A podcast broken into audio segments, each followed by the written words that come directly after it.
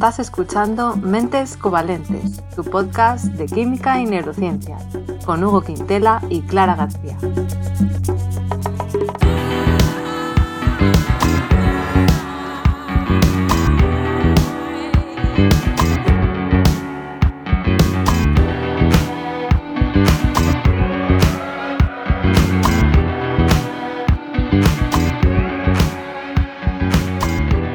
Bienvenidos al episodio 46, en el que vamos a entrevistar a Cristian Griñán Ferré para hablar de epigenética en el envejecimiento y en la enfermedad de Alzheimer.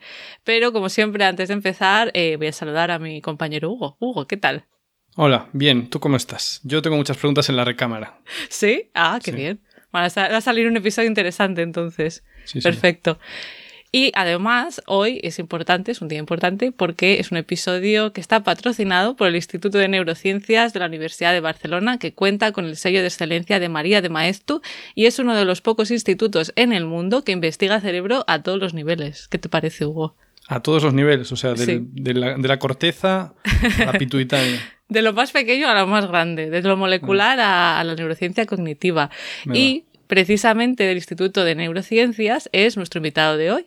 El doctor Cristian Griñán Ferré hizo un doctorado sobre la modulación epigenética de la enfermedad de Alzheimer y actualmente es profesor lector en la Universidad de Barcelona e investiga identificando en modelos animales nuevas dianas para conseguir estrategias preventivas o curativas para la neurodegeneración. Súper interesante. Hola Cristian, bienvenido.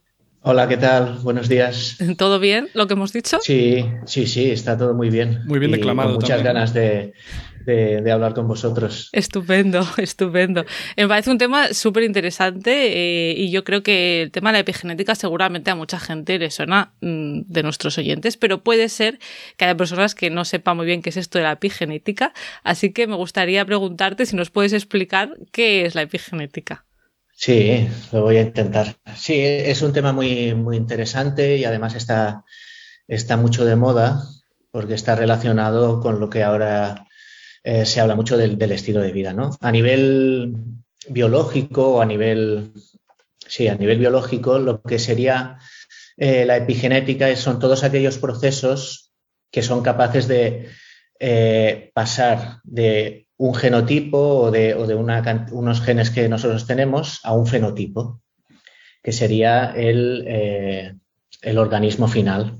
Entonces, eh, lo que hace la, epigenética es a través de diferentes mecanismos, lo que hace es regular la expresión de los genes de tal manera que eh, pues, pueda ser beneficioso para la memoria o, o pueda aparecer diferentes fenotipos finales a, ver, explicarlo así para, para, todo el mundo es un poco, un poco complejo. Lo, que sí que es interesante de la epigenética es cómo surge. ¿no? La, epigenética siempre se, se, relaciona mucho con la MARC y con la evolución, ¿no? en contraposición a eh, la explicación evolutiva de Darwin. ¿no? La MARC habla de que ciertas características eh, fenotípicas se pueden heredar y pasar a la siguiente generación. En contra, tenemos la explicación de la evolución de Darwin que habla de que eh, solo se transmite lo que eh, al final, él no lo sabía en su momento, pero con Mendel se, descubre eh, lo que serían los genes y las mutaciones de los genes y que da al final diferentes formas y diferentes fenotipos. ¿no? Entonces ahí está un poco la contraposición entre, entre, ambas hipótesis. Entonces, al mismo tiempo, en el siglo, bueno, dos siglos después, eh, se desarrolla mucho la, genética del desarrollo y, se dan cuenta que, que cómo podía ser que de un tipo celular, de un óvulo, surgieran más de 200 tipos de celulares. Entonces, a partir de esa pregunta, eh, de intentar contestar esa pregunta, esa pregunta, Conrad Weinton en 1939 pues describe el concepto, el nuevo concepto de epigenética, ¿no? que son todos aquellos mecanismos moleculares ¿vale? que son capaces de eh, heredarse o no en las diferentes generaciones y que tienen la capacidad de activar o inhibir la expresión de diferentes genes. Y eso es lo que se conoce hoy en día como epigenética. Pasa de, una parte de eh, genética del desarrollo o de, sí, genética de desarrollo a más genética molecular, ¿no? Y una definición más molecular de lo que es epigenética. Eh, no sé si lo he explicado más o menos, pero... Sí, yo tengo pero Me están en dudas, a ver. Sí, sí, Hugo. sí. Empecemos con lo de la marca, porque nunca había oído... O sea, bueno, yo no controlo demasiado de ah, epigenética, por no ser una, una, mierda. Pero que yo recuerdo haber estudiado otras teorías de la evolución y aparecía la marca y el rollo, nuestra profe nos decía, en plan... Bueno, la marca viene a decir que si yo eh, como mujer juego mucho al tenis y tengo un brazo fortísimo de tenista, mis hijos lo van a tener también. Y no es así como funciona, no os confundáis, chicos. Eh, es lo de la, lo de la jirafa, ¿no? ¿Cómo se relaciona con esto la epigenética? O sea, vale. O sea, lo que, lo que es interesante, si cogemos la idea de evolución eh, y añadimos el tiempo a esa idea, surgen diferentes eventos cronológicos, ¿no? Cuando un evento cronológico eh, es muy grande. para, que se produzca un para que se produzca un cambio biológico, intervienen unos procesos moleculares diferentes de si ese eh, evento se produce en un, periodo de, tiempo muy corto. Cuando el periodo de tiempo es muy grande, eh, ahí aparece más la genética, las mutaciones, las aberraciones cromosómicas, ¿no? Ese tipo de cambios que permite generación de nuevos genes y al final de nuevas proteínas que realicen nuevas funciones. Y eso tiene una, gran capacidad de producir cambio a nivel de, organismo. Pero cuando y eso, a su vez, responde a la parte de adaptación del organismo, ¿no? de, nuevas especies, a hacer frente eh, a, cambios que hay en, en, el ambiente. Pero de una manera que tiene que estar en ese, en ese pool genético, ¿no? En, esa, en ese background genético. Por contra, la epigenética es un proceso molecular que responde más a periodos cortos de, la evolución, es decir, de una generación a la siguiente, principalmente. Y teniendo capacidad de producir cambios incluso en una generación más, sería la, generación F2 o serían los, eh, los nietos o bisnietos, en los cuales no han recibido incluso ese estímulo, pero todavía tienen eh, ese, ese, cambio, todavía han heredado ese cambio. Eh, o sea, la epigenética es que factores ambientales activan ciertos genes o promueven la activación de ciertos genes que ya estaban ahí, pero que a lo mejor estaban o no estaban funcionando. Esa es una. Eh, sí, o sea, lo que tú dices es, está, está, bien. O sea, es una de las capacidades que tiene la epigenética.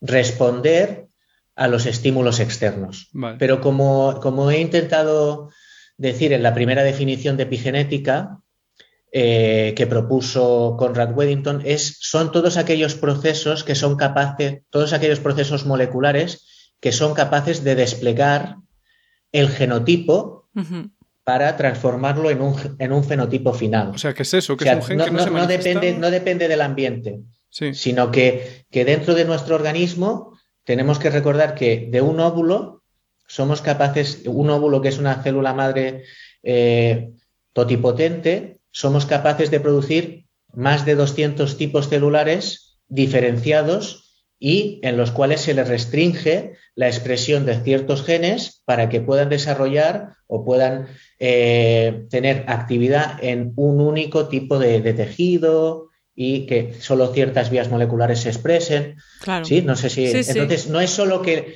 es ese, esa capacidad que tiene la epigenética, o esa, sí, esa capacidad que tiene de eh, regular todos esos procesos, le permite también responder al ambiente.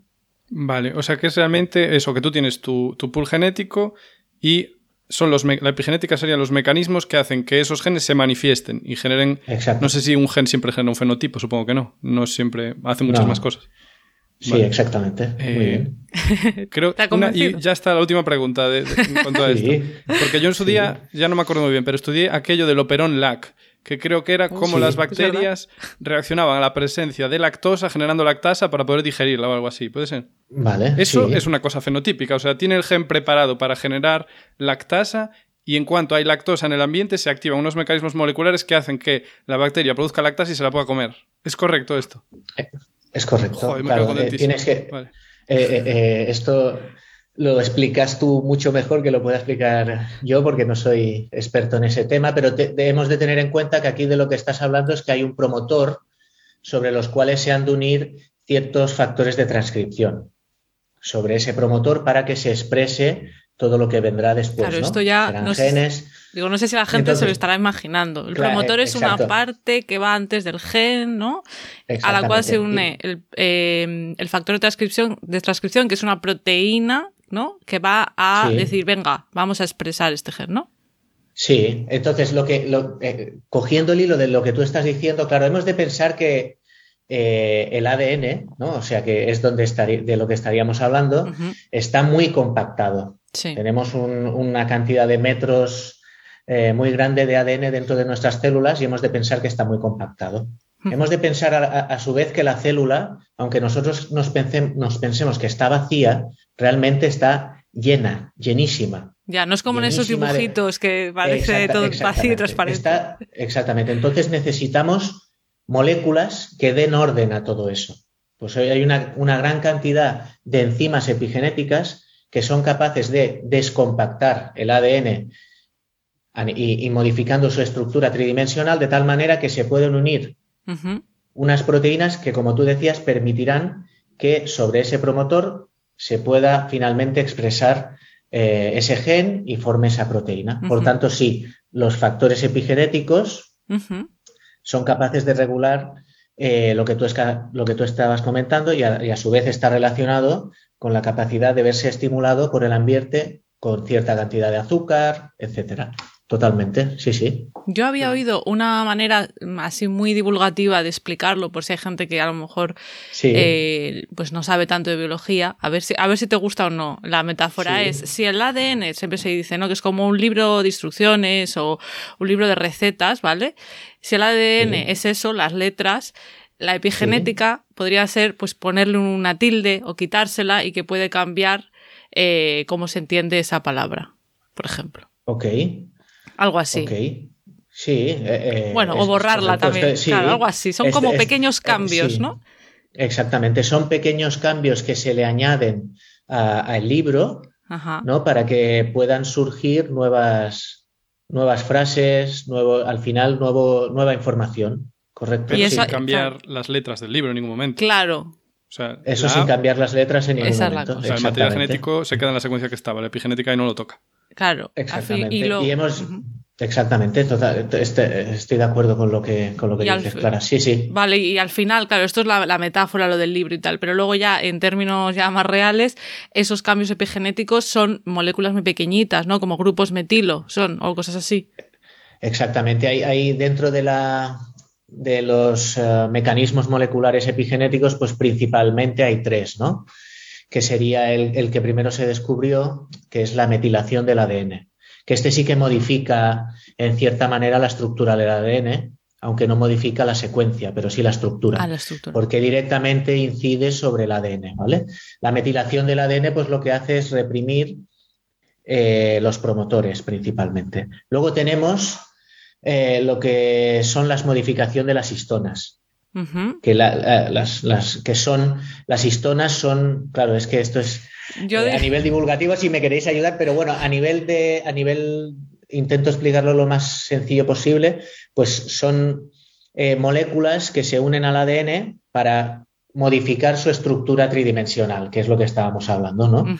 Si lo hacen que pueden hacer que esté más compactado y entonces no se expresan los genes, o hace que se descompacte y se expresan más genes, ¿no? Yo me lo imagino por si sirve, ¿eh? Cristian, perdón por la introducción, es como eh, si el ADN fuera un hilo o lana, las histonas podrían ser como el, carrete, se llama, donde se, se, puede enrollar o desenrollar, algo así, ¿no? perfecto, sí, sí, totalmente. Vale.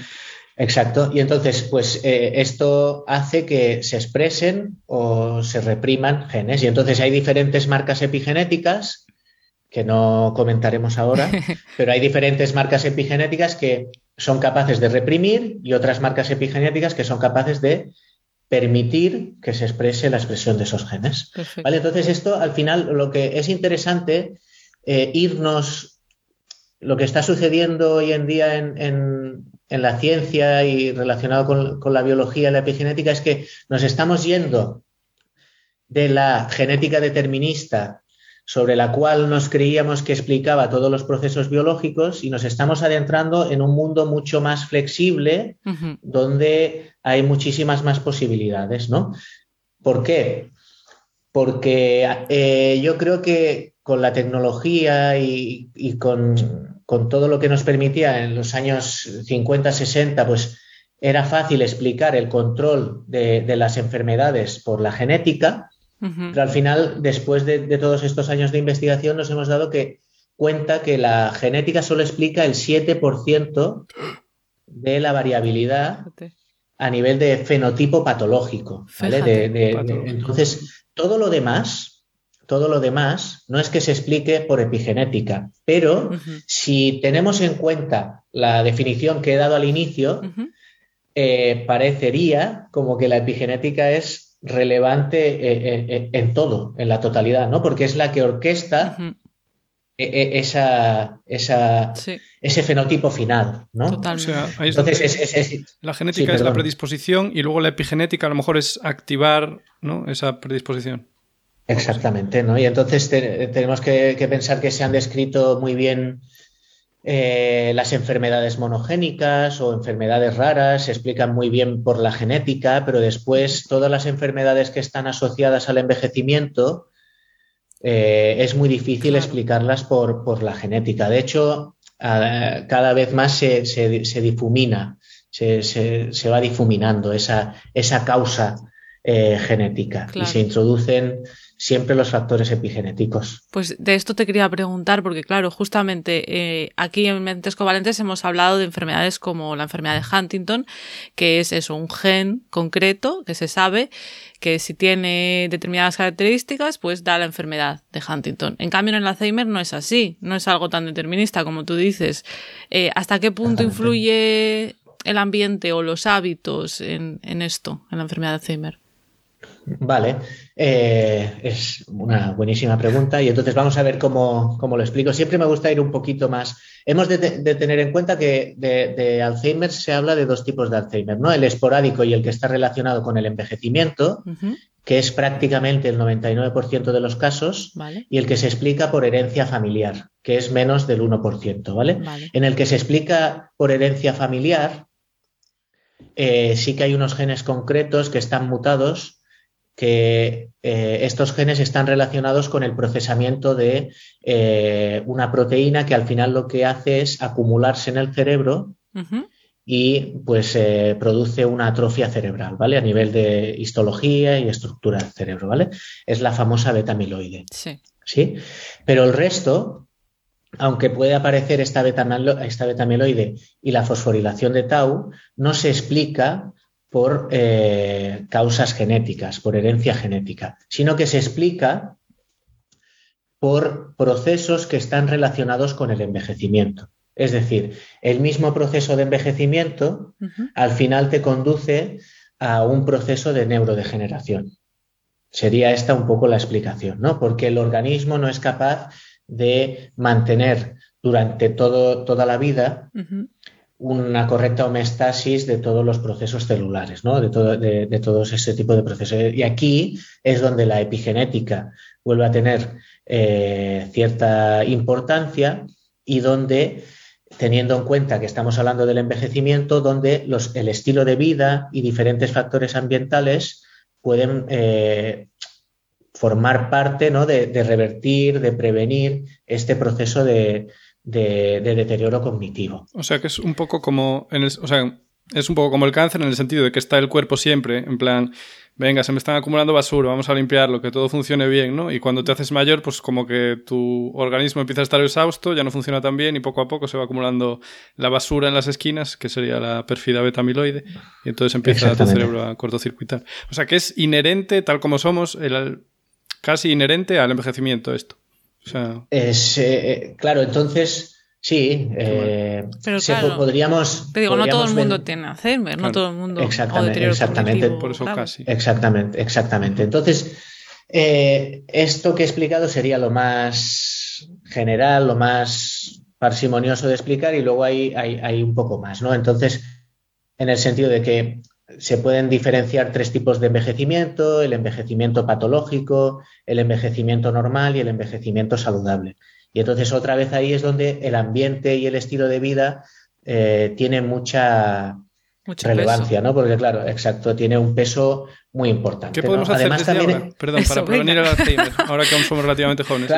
Entonces, claro, entonces aquí, aquí me parece interesante resaltar. Entonces podemos decir la epigenética es importante para el cerebro, para los procesos que, que suceden en el cerebro. Entonces, pues sí, porque ya que la, la, epigenética es capaz de regular la expresión de los genes, hemos de tener en cuenta que en el cerebro se expresan más del 80% de los genes oh. en diferentes etapas de, la vida del ser humano. Por lo tanto, es un, es un órgano. Ah, de todos los genes, todos. Sí, de todos, de, todos. Y más del 70% de los microRNAs.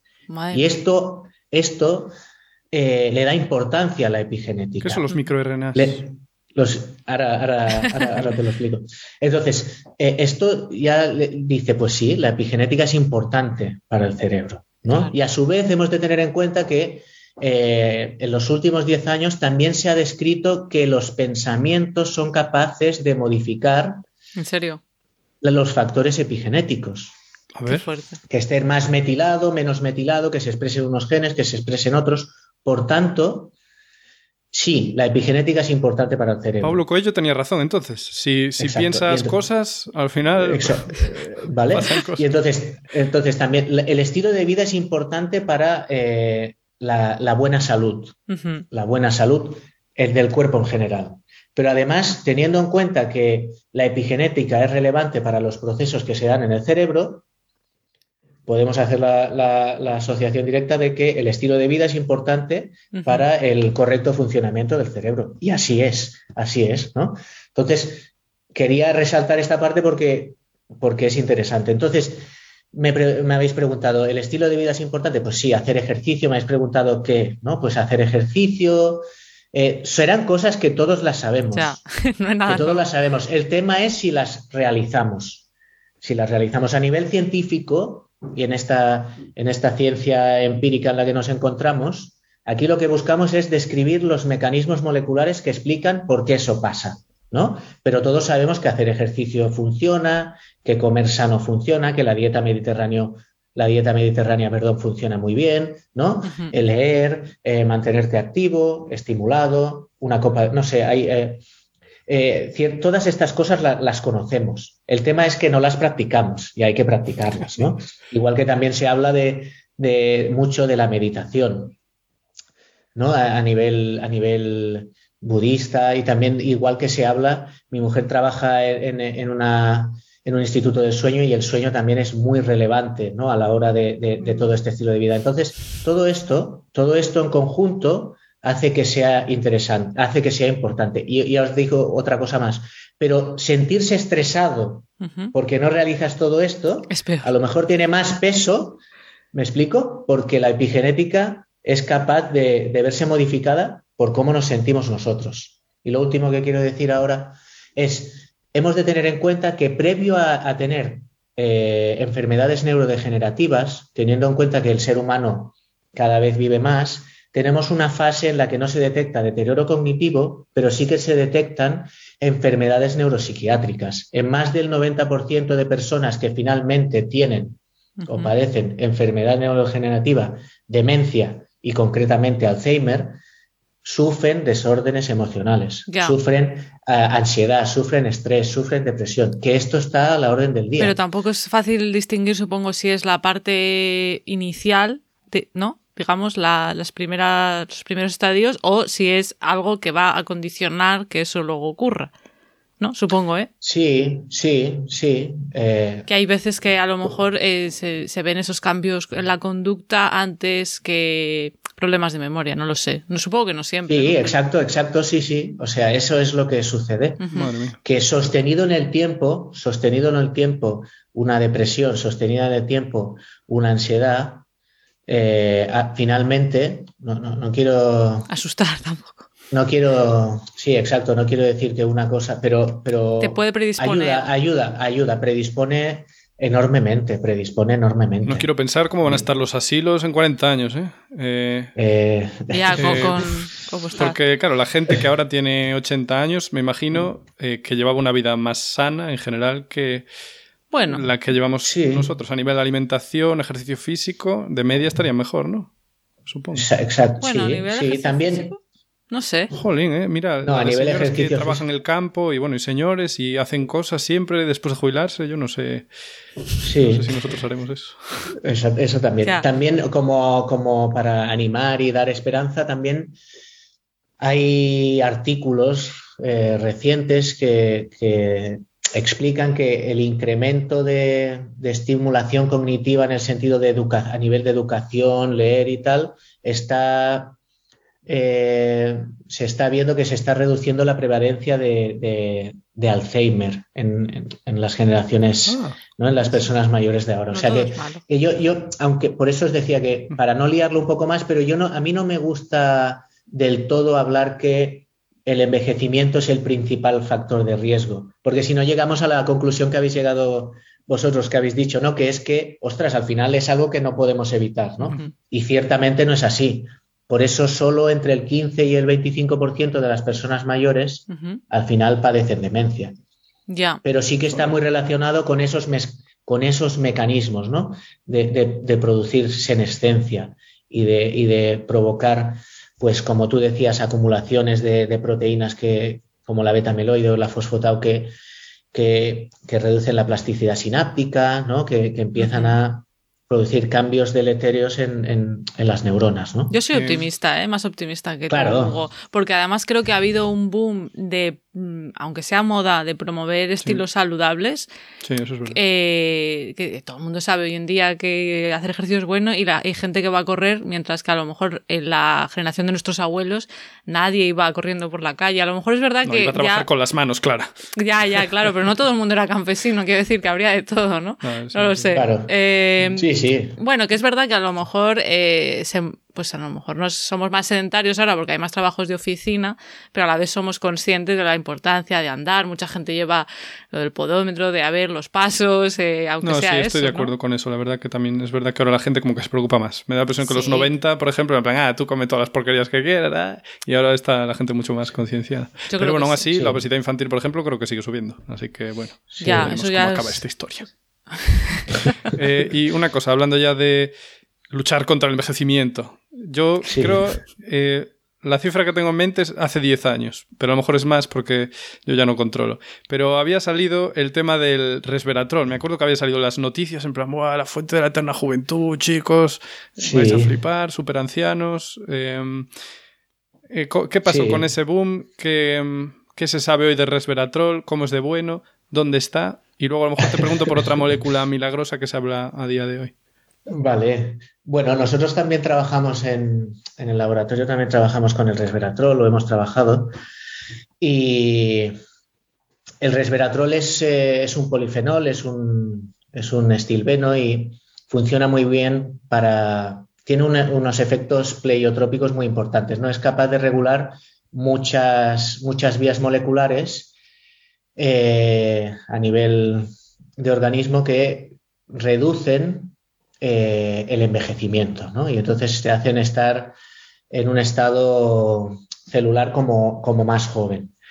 Eh, esto se ha visto muy bien en, estudios in vitro. Lo que pasa es que in vivo, o sea, en, organismos completos, ya es bastante más difícil demostrar que ciertamente este resveratrol funciona tan bien, ¿no? Porque tiene una, eh, es muy fácil que nuestro hígado lo, detoxifique, lo degrade, tiene una, aunque tiene muy buena biodisponibilidad, al final desaparece muy rápido del organismo, pero aún así eh, sí que se ve eh, cierta capacidad de producir efectos beneficiosos, ¿no?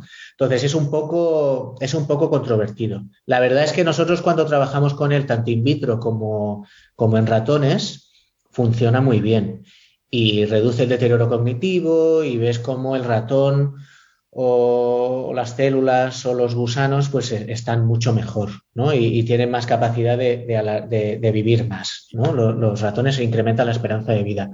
Pero no queda claro cuál es el mecanismo y es entonces donde la parte científica eh, desaparece un poco, ¿no? O sea, me quedo, necesito evidencias sobre las cuales explicaros, ¿no?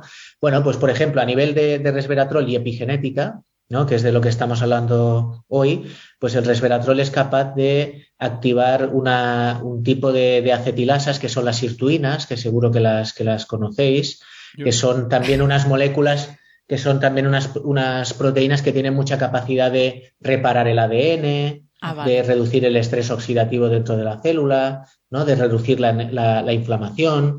Entonces, es por estos motivos por los cuales el resveratrol funciona muy bien.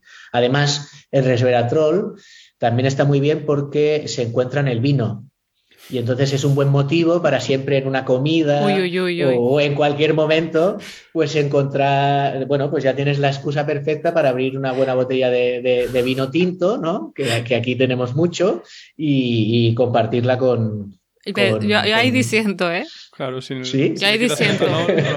No, sí, diciendo y creo que, es un tema complicado porque hay veces que, claro, se, se utiliza esto, ¿no? De decir, bueno, pues esto, esta cosa tiene esta molécula ya, pero tiene, tiene algo que también es perjudicial y tóxico.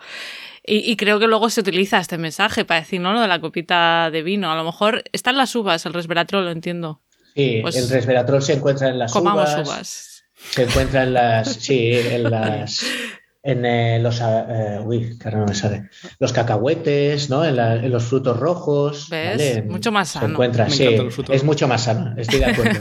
es, verdad, es verdad. ¿Y cuál era la otra molécula, eh, Hugo? Que has dicho que había otra. Bueno, antes de eso entiendo ah, que... Ah, perdón.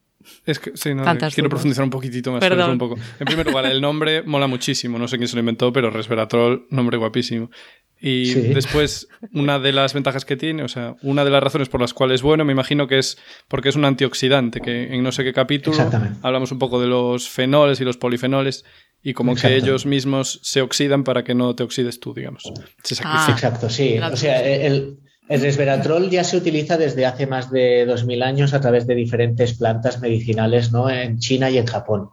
Y en 1940 el doctor Tokaka, un japonés, pues fue capaz de, de aislarlo y, mm. describirlo por primera vez. capítulo de mentes covalentes. Entonces, lo que tú estás diciendo es, uno de los, de los, principales motivos por los cuales es neuroprotector, ¿no? Eh, el efecto antioxidante que tiene.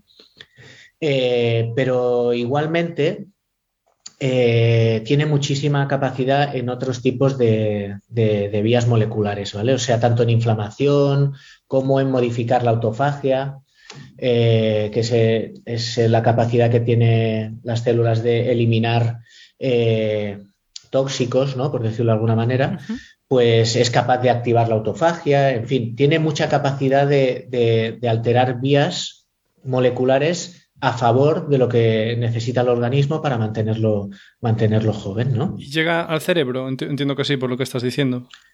Eh, eh, es controvertido eh, decir si llega al cerebro o no. Tiene mucha capacidad de, conjugarse y sulfatarse y al final no sabemos si es propiamente resveratrol que después de estos cambios que le produce el hígado cuando llega al tejido, estos metabolitos otra vez vuelve a ser resveratrol y entonces tiene esta capacidad de modular o si son ciertos metabolitos los que tienen esta capacidad y son capaces de atravesar la barrera hematoencefálica.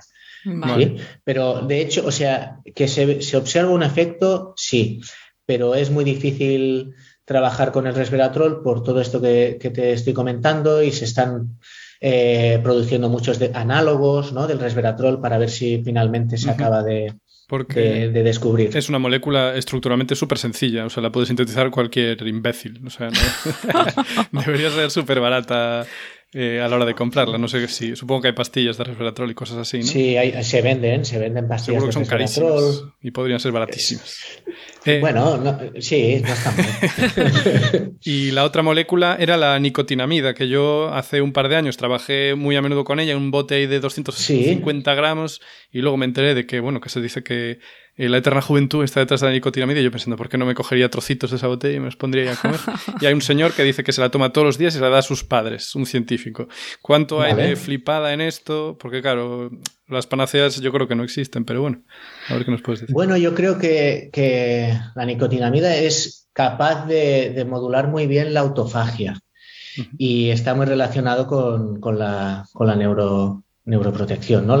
porque las células pierden la capacidad de, regular todo, todo este sistema de autofagia y al final se acumulan eh, diferentes tipos de, proteínas, aberrantes, residuos, etcétera, que hacen que la célula funcione mal. Y creo que, en este sentido eh, funciona bien esta molécula. No, no soy, no la conozco mucho, pero bueno, cuando vas leyendo en la bibliografía, pues te vas encontrando cosas y creo recordar que es capaz de regular muy bien la microautofagia y, toda, esta, toda esta parte de la mitocondria también.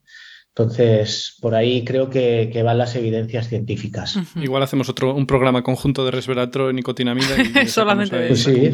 La melatonina también, la melatonina también funciona muy bien. Ah, eh, pues y es otro, otra molécula muy interesante, también antioxidante. Y esta sí que, en, sentido de evidencia a nivel de de organismos, de seres humanos, pues se ha demostrado, ¿no? También. Otra cosa que quería decir a nivel de resveratrol es capaz de, regular los niveles de glucosa en sangre. Hay algún artículo eh, que he leído que, tomar 500 miligramos de resveratrol después de, cada, después de las comidas es capaz de regular más los niveles de, de glucosa en sangre, evitando los picos. Y ya sabéis que a nivel energético regular y balancear esa parte también es buena, ¿no? Eh, y entonces en, ese sentido también tiene, tiene mucha, mucha capacidad. Sí, para regular el síndrome metabólico, que está relacionado también con los efectos eh, neurodegenerativos, ¿no? El Alzheimer tipo 3, etcétera. Sí, es curioso porque al final está todo relacionado, ¿no? También eh, las personas con diabetes también tienen más eh, probabilidad de sufrir después de algún tipo de demencia o deterioro cognitivo. Exactamente, exactamente. Eh, yo te quería preguntar, porque claro, eh, estamos hablando de todos estos estudios o lo que se ha encontrado. No sé si en humanos también se ha encontrado, pero tú has nombrado antes gusanos, ratones. Tú trabajas con modelos animales, ¿verdad? Eh, ¿cómo, ¿cómo, estudias, en un, por ejemplo, en un gusano, en el, imagino que es en el C. elegans? Eh, o sea, entiendo que no, no, miras el fenotipo, sino la vía molecular de lo que está pasando. ¿O cómo, cómo estudias estos cambios epigenéticos? Vale. Eh, yo eh, em, hice la tesis, empecé la tesis en el año 2013, ¿no? Y llegué al, al grupo de la doctora Merce Payás y me quedé fascinado, ahora hablaremos de gusano, me quedé fascinado por el, por, el, por el modelo de ratón que ella utilizaba en ese momento, que es el modelo de ratón SAMPE8, que es un modelo de ratón que tiene senescencia acelerada. Y me, fascinó porque tenía senescencia acelerada y no se sabía por qué tenía esta senescencia acelerada y al final tenía deterioro cognitivo. Y a mí eso me fascinaba en tanto en cuanto en los seres humanos no se sabe por qué motivo eh, padecemos el Alzheimer, ¿no? Y en este sentido me, me, gustó mucho, ¿no? Eh, y entonces, pues, eh, se puede hacer ciertos estudios con este, con este ratón, pero para discernir mecanismos, después de, realizar mi tesis y después de ir indagando y haciendo investigación, pues aparte de utilizar in vitro cultivos celulares, eh, me pareció muy interesante el uso del gusano, porque es un organismo vivo, completo, y estás trabajando a nivel in, vitro, porque es un gusano que mide un milímetro, apenas, ¿vale? Eh, y entonces se puede eh, estudiar también a nivel conductual, es decir, a nivel fenotípico, como cómo está, ¿vale? Aparte de estudiarlo a nivel molecular. Y entonces también me, fascinó, ¿no? Y luego os explicaré por qué motivo a mí me, me gusta mucho este gusano, ¿no? Entonces, claro, tú utilizas este gusano y es interesante porque, claro, a nivel, a, nivel ser humano, nosotros tenemos un cerebro que es algo muy complejo, muy difícil de saber cómo funciona. Eh, tenemos más de 10.000 millones de neuronas, cada neurona tiene más de 10.000 sinapsis, en fin, aquello se complica enormemente, ¿no? Entonces, en un gusano es interesante porque sabes exactamente las células que tiene, tiene 959 células y 302 son neuronas. Qué fuerte. ¿Sabes cuáles son las neuronas? Y hay diferentes tipos neuronales, hay más de 200 tipos neuronales, igual que en un ser humano. Y es transparente también, ¿no? Y es transparente. Y, en fin, tiene, te, da, te abre un mar de posibilidades muy grande porque encima estás trabajando in vitro, que si tú quieres probar alguna cosa, eh, el coste es eh, relativamente bajo en mm. comparación con los ratones y siempre está bien intentar reducir y mm. tener una ética de investigación. También considero que, es interesante no probar cualquier cosa con los ratones, intentar probarlo pues antes con, con estos gusanos, ¿no? Pues entonces, claro, es, fascinante porque tú con estos gusanos, yo en su momento no lo, no lo sabía y empecé en el 2018-2019 a investigar con él y puedes ver comportamiento igual. Se pueden hacer estudios de comportamiento igual y puedes ver si tienen memoria o no tienen memoria. A ver, a ver, ¿cómo haces eso? ¿Cómo lo investigas? Ellos tienen muchas, mucha capacidad de, quimiosensibilidad, ¿no? Se, se, ven atraídos o repelen ciertos atrayentes químicos, olores, estímulos de luz, eh, comida, ¿vale? Y a través de eso, pues tú puedes hacer un, un aprendizaje asociativo con el gusano que le puedes enseñar que repela aquel compuesto, aquel olor, o que le atraiga aquel compuesto, aquel, aquel olor. Si tú le enseñas eso, después puedes hacer eh, un tratamiento para que se le olvide o no, o puedes hacer un tratamiento con eh, transgénicos de gusano que padezcan eh, ciertas características similares a la enfermedad de Alzheimer, ¿no? Que acumulen beta-amiloide. Entonces tú le haces el tratamiento, le haces el, perdón, le haces primero el, el associative learning y después le haces el tratamiento farmacológico a esas cepas que padecen Alzheimer. Vale. Y ves si luego están mejor o están peor, si recuerdan ese, ese, aprendizaje. ¿no? Por, por ponerte un ejemplo. Otro ejemplo más sencillo es que eh, en lugar de que acumulen solamente las neuronas la beta-amiloide, la acumulan en todos los tejidos y en uno de esos tejidos es el tejido muscular. Y esto que hace que los gusanos sufran parálisis, no sean capaces de moverse correctamente. Ah, si tú haces un tratamiento sobre estos gusanos y tu compuesto es capaz de eliminar o promover vías neuroprotectoras, este gusano tendrá más capacidad de moverse. Pues entonces es un parámetro que tú puedes cuantificar. Para que se entienda más fácilmente. Me encanta. Una preguntita sobre lo, del, lo de associative learning, ¿no? Lo de enseñarles eh, que un estímulo puede ser beneficioso o, no.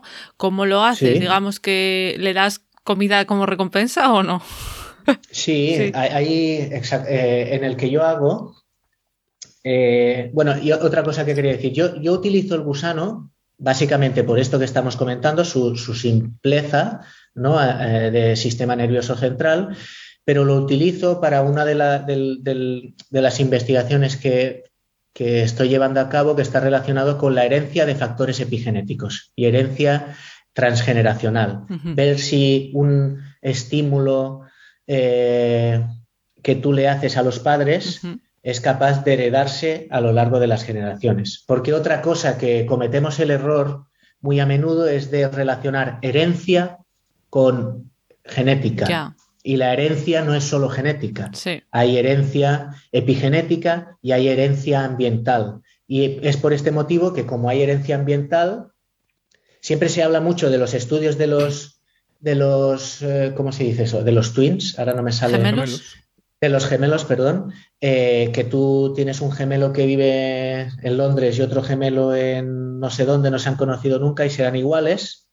Esto se ha demostrado que no es ciertamente así, pero lo que sí que es cierto es que tú eh, estudias un, dijéramos, un chino que vive en Michigan y se alimenta del mismo tipo de comida que un estadounidense sufrirá el mismo tipo de enfermedades que un estadounidense. ¿no? Y por lo tanto, eso te está diciendo que hay un tipo de herencia ambiental también, no solo genética. Y eso creo que, lo tenemos que tener en mente porque hablamos, cuando hablamos de herencia, siempre lo relacionamos con genes. Pero herencia ambiental sería si esa persona que sería originaria de China pero ha crecido en Estados Unidos y ha comido una dieta típica americana, luego tiene hijos que también pasa algo o no. Digo, para que sea herencia. Eh, eh, exactamente, también pasa, también pasa. Pero bueno, eh, no solo en la, no solo sería de, la siguiente generación, sino él mismo se ve afectado por eso y es hay como una, me explico, a nivel conceptual, hay como una herencia de que se va transmitiendo a lo largo de, las personas que viven en, ese ambiente. Entonces, es por este motivo que yo utilizo los gusanos porque viven muy poco, ¿no? Tienen un ciclo de vida de, apenas cinco días y eso me permite estudiar generación tras generación. ¿vale? Entonces, lo que yo hago relacionado con ese aprendizaje asociativo que tú me estabas comentando, sí, lo hago a través de la comida. Lo que ellos, se alimentan de ellos se alimentan de Escherichia coli. Ah, sí, ah. de la bacteria. De Escherichia coli, ¿no? De, bacterias, ¿vale? Qué eh, ricas. sí, se alimentan de bacterias. Y entonces lo que hago es ponerle eh, se trabaja con placas de Petri, entonces tú pones 10 o 15 gusanos adultos que ponen huevos, ¿sí? lo ponen en la Escherichia coli, que es una sería como una, una ah. capa de bacteria que había en este, en este agar, ¿no? Y entonces estaría allí puesta, y entonces tú le pones un, eh, un tóxico, ¿no? Por ejemplo, en este caso yo utilizo la antimicina. Vale. ¿Vale? A una concentración determinada que no mata, pero es tóxica. pero a la, para la bacteria. No para la bacteria. Para, el, para, ah, los perdón, perdón, para el gusano. Vale. Sí, entonces estos adultos ponen huevos. Vale. Y entonces yo elimino los adultos y al cabo de unas horas nacen esos gusanos. Y esos gusanos se alimentarán o no de esa bacteria, pero lo que sí que sabemos es que asocian Escherichia coli a tóxico, porque tiene un tóxico. Mm. Entonces, cuando son adultos, yo les hago un test que es que en una placa de Petri les pongo a un lado la Escherichia coli y al otro lado otro tipo de bacteria. Y si ellos recuerdan, como saben que la Escherichia coli la asocian a tóxico, Qué fuerte. no van a la Escherichia coli y se van a comer el otro alimento. Wow, impresionante. Pero ¿cómo que eso es un recuerdo y no otro mecanismo? Exactamente. Entonces, eh, entonces. Ah, que cómo lo, sabes, dices. Ah, que cómo lo sabemos. Sí, sí. Claro, porque qué otra cosa puede puede ser. ¿Qué otra cosa podría ser? No sé, la verdad, pero. Ya, no sé, claro, es que. No, bueno, o sea, está bien, que seguro que puede, o sea, nunca nada. Ya, nunca. Habría que demostrarlo mediante más cosas, estoy de acuerdo. Pero principalmente, al menos la gran parte sí que sabemos que es porque lo recuerda. Pues seguro que intervienen más cosas, pero uno de los factores principales es. Claro, pero luego esto lo compararás con un grupo control de gusanos a los que no les has puesto el tóxico. Exactamente, exactamente. Claro, o sea, ya sabes que tiene que ver con qué hago ahí. tu, tu, pregunta es muy, la que haces Hugo, es muy pertinente en el sentido de que se puede reducir este, eh, este aprendizaje asociativo si en lugar de poner comida, que es muy importante para ellos, pones olor. Entonces, sí que se discrimina menos esta memoria. Ah, Pero como lo estoy haciendo con comida y para ellos es muy importante, ¿Sí? Entonces sí que consigo que más gusanos se vayan al lado opuesto de la Escherichia coli. Obviamente algunos irán allí, porque claro, habrán algunos que producen alguna enzima antioxidante que les permite ir para allá. No solamente eh, lo evitan, habrá que diferenciar también que dentro de los gusanos habrá gusanos que eviten porque lo deciden y habrá gusanos que no lo eviten porque pueden estar allí porque tienen alguna capacidad en, ah. el, en, el, en, su background genético, ¿no? O algún motivo que les hace poder estar allí, ¿sí? Ahí entonces ese, ese experimento es muy interesante en el sentido de que puedes discriminar, incluso podrías coger poblaciones de gusanos y unir. Eh, si lo deciden, porque no hay una expresión de proteínas que les, les haga ser más fuertes respecto a este tóxico. No sé si me estoy explicando bien. Creo que Entonces, eh, ahí, de ahí eh, puedes ir discriminando justamente lo que tú me estás diciendo. Todas aquellas cosas que tú me... ¿no? Si verdaderamente es el recuerdo o verdaderamente hay otra, otra cosa biológica, molecular que les permita resistir obviar, obviar, ese tóxico. Cualquier estudio de estos tendrá un montón de subexperimentos con un montón de controles.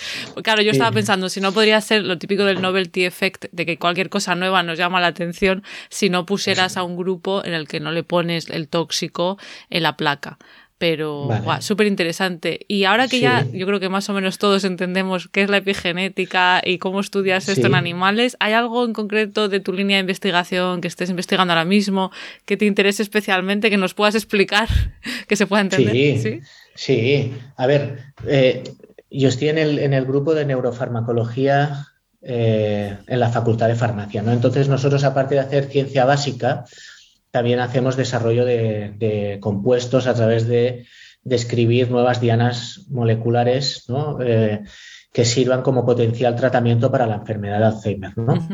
Derivada de, la, de, mi tesis, surgieron algunas dianas eh, enzimas epigenéticas que se veían alteradas en, tanto en pacientes como en el modelo de ratón que nosotros estábamos utilizando en aquel momento. ¿no? Y una de ellas es la, metiltransferasa G9A. Esta, esta, enzima lo que hace es eh, añadir metilos en la cola de las histonas, que si recordáis era lo que estábamos hablando antes, que esta cola de las histonas era capaz de compactar o descompactar la cromatina y que se expresara o se silenciara la expresión de genes, ¿no? Sí. Los carretes pues de Exactamente. Pues precisamente esta, esta proteína lo que hace es silenciar la expresión de genes neuronales.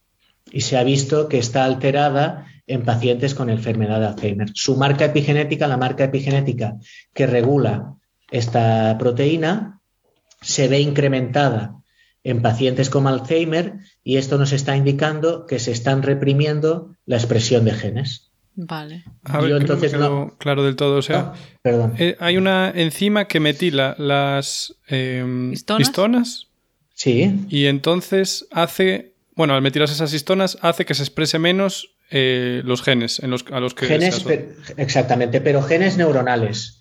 Y estos genes neuronales tienen la capacidad principalmente de promover la memoria, promover la plasticidad sináptica, eh, evitar la muerte neuronal. O sea, que te va mal. Exactamente. La metiltransferasa, eh, mal. Sí. Exactamente. ¿no? Esta metiltransferasa se puede ver incrementada por tener eh, más estrés oxidativo dentro de la célula, mm. radicales libres, más betamiloide. ¿sí? Entonces eso hace que se incremente esta, esta expresión y se reduzca eh, estos genes que serían positivos para eh, reducir el deterioro cognitivo. hay que caparlos. hay que capar Exactamente, exactamente. Ahí los tenemos que capar. Entonces, lo que nosotros estamos intentando es eh, producir, aparte de demostrar in vivo, que lo hemos demostrado, hemos hecho una prueba de concepto y hemos demostrado que la inhibición de esta proteína sirve como tratamiento para la enfermedad de Alzheimer porque reduce el deterioro cognitivo. ¿En ratones, perdón? En ratones, en ratones y en gusanos también. Eh, aparte de, hacer esto, pues estamos haciendo desarrollos de nuevos compuestos, nuevas estructuras químicas. Porque aunque hay algunos inhibidores de esta proteína, eh, no son buenos para hacer estudios en, humanos todavía porque tienen poca baja biodisponibilidad, mala farmacocinética, son, algunos son tóxicos, ¿no? porque provienen de, eh, de, derivados estructurales que se utilizaban para la enfermedad de cáncer, por ejemplo. ¿no? Pues entonces esta es una, una de las investigaciones que estamos desarrollando. ¿no?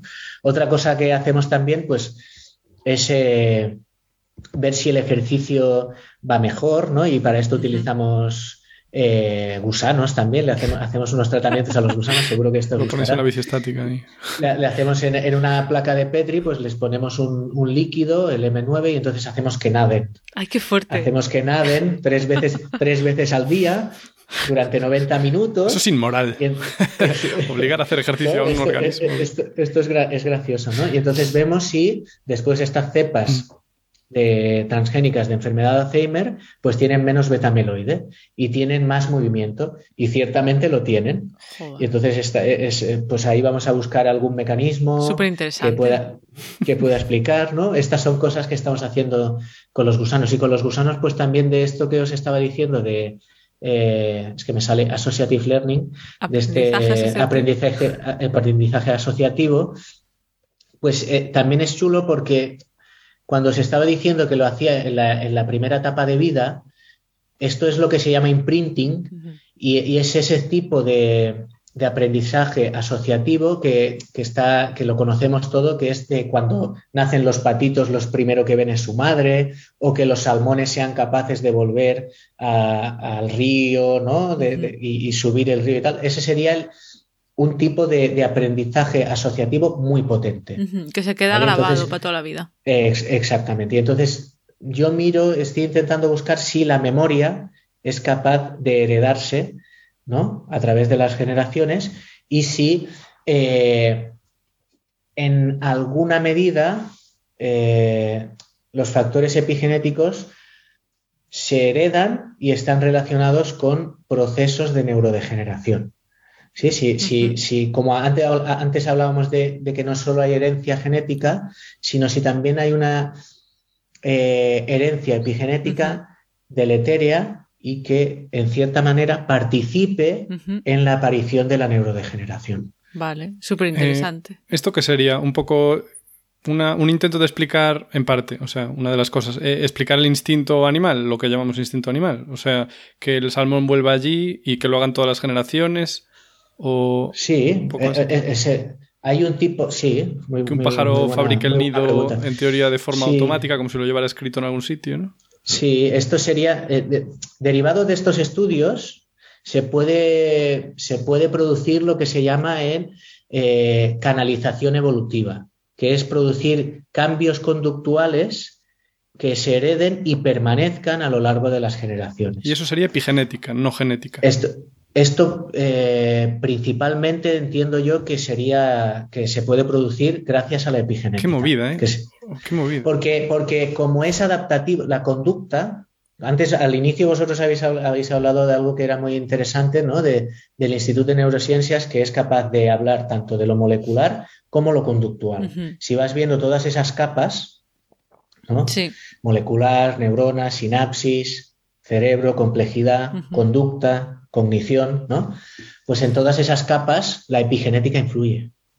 ahí, está. Aunque sea, aunque sea molecular, es capaz de, afectar en todas esas capas. Entonces, sí, perdón. No, iba a decir que, eh, claro, no me acuerdo exactamente, pero creo que sí que ha salido hacer, no sé si hace unos años, hace poco, eh, algún estudio que se veía, creo que también en ratones, que si eh, el padre, ¿no? Por ejemplo, hace ejercicio, la siguiente generación, los hijos, tenían eh, ciertas ventajas, ¿no? O sea, como que estaban más sanos. O sea, que es, eso. Sí, sí.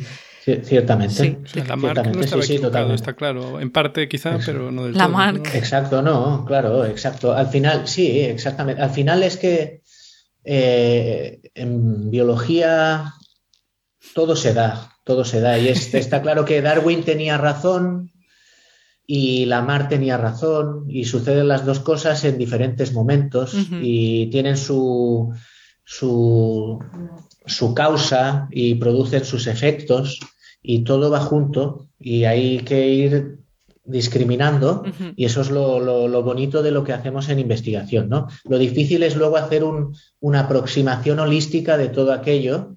Mm.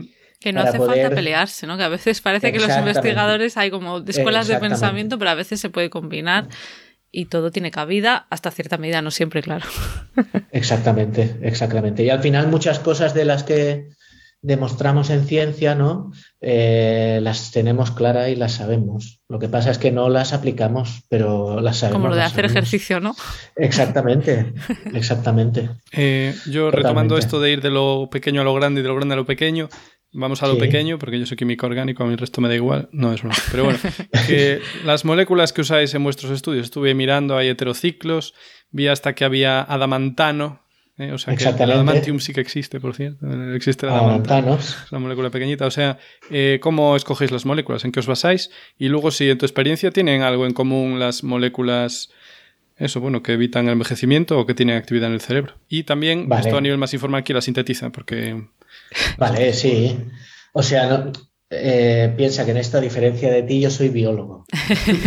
entonces, entonces no domino tanto, ¿no? Esta parte. Nosotros colaboramos con, el grupo del doctor Santiago Vázquez, la doctora Carmen Escolano, de la Facultad de Farmacia también, de la parte de química médica, ¿no?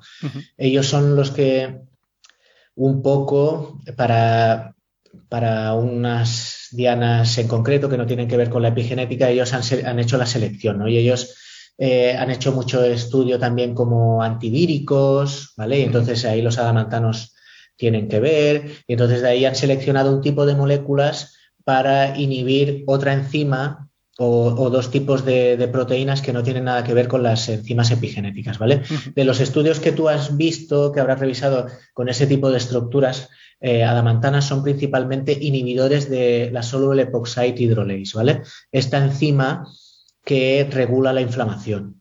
Vale, Y después, esto principalmente. Entonces, para los que tienen que ver eh, con esto ellos hacen la selección y, hacen unos estudios in silico en concreto, hacen estudios docking, toda esta parte. Pero esto tenemos que explicar un poco, claro, porque... Sí, yo no me estoy enterando de nada. vale, no, bueno, si lo quieres explicar tú, Hugo. Eh, bueno, no hago mal, pero bueno, in silico es básicamente hacer un encaje en el ordenador con un programa que te diga que esa molécula pequeña va a encajar bien en una proteína y me imagino que también tiene en cuenta que cambie un poco la forma de la proteína para que cambie la función. ¿Y qué otra cosa más dijiste? Docking. Eh, bueno, docking, sí, que, viene a ser lo, mismo. Exactamente. Todo en el ordenador ahí le das a play y ya se ah, pone ya ahí a moverse. Exactamente. Ah, bien. Perfecto. Exactamente.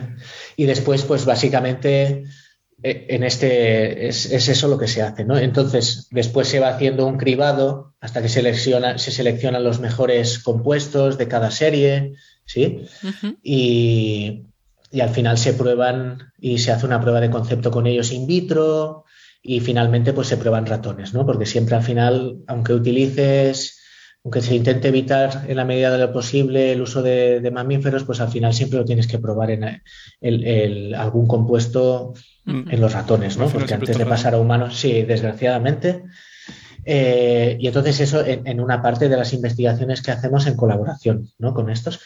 Eh, con estos compuestos. Y después, lo relacionado con, la G9A, pues nosotros también realizamos unos estudios eh, in silico, ¿no? Y eh, son oxacepinas. Nuestros compuestos son diferentes. Hmm. Y ahora están en proceso de, estoy en proceso de patente y, esta parte ah, tampoco. Paso a la patente. A forrarse. sí. bueno, o sea, claro, como vas viendo que, que hay inventiva detrás, pues siempre va bien antes de publicar, pues hacer esta parte, ¿no? Que por lo que es un coñazo, ¿no? El proceso burocrático es el horror. Y yo que soy muy, muy, muy proactivo y tal, me, al final ahora recientemente hemos publicado un artículo de, estos compuestos y al final he quitado el compuesto que vamos a patentar porque si no veía que aquello no se iba a publicar hasta, ah. hasta dentro de varios años, ¿sabes? Eh, y bueno, pues está muy bien porque hemos eh, lo que hace falta para, desarrollar inhibidores de la G9A, que es aquella metiltransferasa que he comentado antes, sí que hay unos compuestos que tienen mucha capacidad de inhibirla, pero tienen dificultad de atravesar la barrera hematoencefálica, que al final es un problema que nos encontramos los investigadores de neurociencias, ¿no? Cuando estamos desarrollando compuestos, la barrera de, de ser capaz, de que nuestro compuesto sea capaz de atravesar la barrera hematoencefálica, es muy importante y, más del 99% de los compuestos caen por ese motivo, ¿no? porque no son capaces de cruzar, de cruzar la barrera. Entonces, pues nosotros hemos hecho ciertos estudios, hemos encontrado además que, bueno, hemos hecho ciertos estudios con, nuevos compuestos y hemos visto que son menos tóxicos que los compuestos que hay actualmente como herramientas para, para estudiar sobre la G9A, ¿no? y además son capaces de atravesar mejor la barrera hematoencefálica. Ahora estamos en un proceso de, producir nuevos derivados y ver cuál es el mejor a nivel de farmacocinética y entonces al final ir descartando compuestos y quedarnos con unos pocos que son los que probaremos en, ratones, ¿no? Mucho trabajo. Pero bueno, es, eh, eh, sí, es, mucho hay, mucho trabajo, poco a poco, y hay que ser muy, muy resiliente porque Porque, no queda otra. Sí, sí, porque, porque el éxito es muy poco. O sea, aquí lo, que nos llevamos es aprender y estar y compartir ¿no? con, el resto de investigadores. Una criba, es una criba continua. Bueno, es así avanza el conocimiento, es que es eso. Que, Y como la epigenética, esto, las siguientes generaciones. Claro. Lo, tendrán todo hecho, esos desgraciados. Ya, tendrán todo privado. Y, ya... y, lo de, y lo que ha preguntado Hugo eh, de, las, de, lo de que si tienen algo en común estas moléculas neuroprotectoras. Claro. No sé. Esto sí, es, es una buena pregunta. Eh, que lleguen al cerebro, ¿no? La estructura eso, que les cerebro. o sea, que tengan capacidad de atravesar el cerebro. Yo más lo estoy viendo a nivel de, claro, las estructuras químicas son diferentes en el sentido de que se tienen que unir a un pocket diferente, no a una zona diferente, a proteínas diferentes. Y al final, seguro que hay ¿eh? algún patrón, pero mm. ahora mismo no sabría decirte. Yo lo, veo más que es, veo más, contemplo la parte más de que son eh, susceptibles, más susceptibles de ser diferentes y de ser muy diversas y de que no hay un patrón, ¿no? Además, tenéis que tener en cuenta que solo se conoce el 3% del proteoma y hay muchísimas proteínas que no son capaces de, todavía no se ha, no se ha producido ningún tipo de, molécula que se una a ellas, ¿sí? Y además no sabemos qué cantidad de proteínas eh, son susceptibles de ser eh, dragable, que ahora no sabría que se conviertan en un medicamento.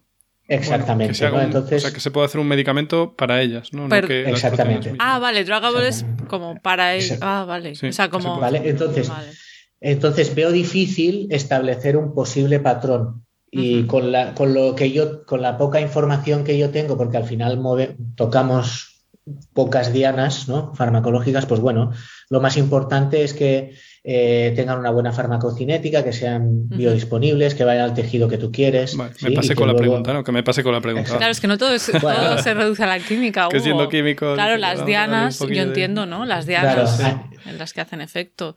me parece todo, Cristian, súper interesante, pero y claro, ya tenemos que ir cerrando. No sé si te quedas con ganas de algo que dices, esto no lo he dicho y tengo que contarlo. En plan, Vizca Barça. Bueno, pues sí, Vizca Barça.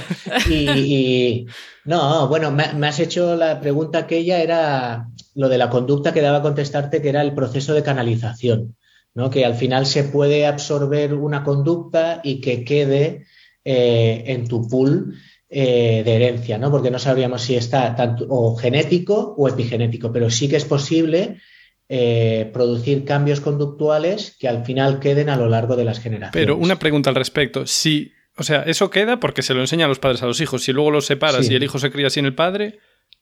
Proceso adaptativo otra vez. Y estamos así, procesos adaptativos. Pero sin embargo, en lo que dijiste de los gusanitos elegans, ahí sí que los apartaste de los padres, los hijos nacieron allí.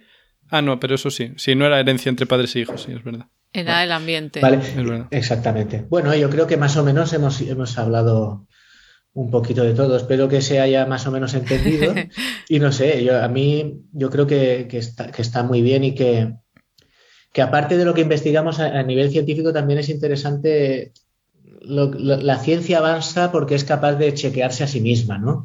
y, de, y, de, confrontar lo que, lo que uno piensa contra lo que verdaderamente es. Y entonces creo que, que esa fuerza motora que tiene la ciencia, pues también es interesante que, que la apliquemos en la, a nivel sociedad y que está muy bien que está muy bien lo que vosotros hacéis ¿no? a través de, la divulgación porque esa sería ¿no? la, yo creo que la conexión más fuerte que hay entre la ciencia y la sociedad. No, no tanto lo que descubrimos que a veces puede ser obvio sino cómo lo descubrimos. ¿Y qué es lo que aplicamos? Qué bonito. Entonces creo que eso me gustaría resaltarlo. Qué bonito. Y es verdad porque en otros ámbitos de la sociedad es como que nos quedamos fijos con nuestras ideas y no, y no contrastamos si hay evidencia para ellas y al final eh, estaría bien aplicarlo para todo. Yo creo. Exactamente. Pues muchísimas gracias, Cristian, por, por pasar por aquí. Ha sido súper interesante. Y bueno, eh, dejaremos la web de tu grupo para que la gente pueda ir a verla claro que sí. Vale, genial. Sí, gracias por haber venido al estudio. al pues estudio muchas gracias a vosotros. internacional. Ha estado muy bien. Muchas gracias. Muy contento. Vale, pues muchas gracias. Y que vaya muy bien. Hasta aquí el episodio de hoy. Gracias al Instituto de Neurociencias de la Universidad de Barcelona por patrocinar este episodio. Y como siempre, las notas con todas las referencias estarán en la web de Podcastidae, la red de podcast a la que pertenecemos. La página es podcastidae.com y si queréis apoyarnos podéis darle al botón de suscribirse desde vuestro reproductor preferido, darle a me gusta, dejarnos comentarios y para estar al tanto de todas las novedades podéis seguirnos en redes. En Twitter estamos como arroba cobalmentes y en Instagram y Facebook como mentes covalentes. Hasta la próxima. Hasta luego. Hasta luego.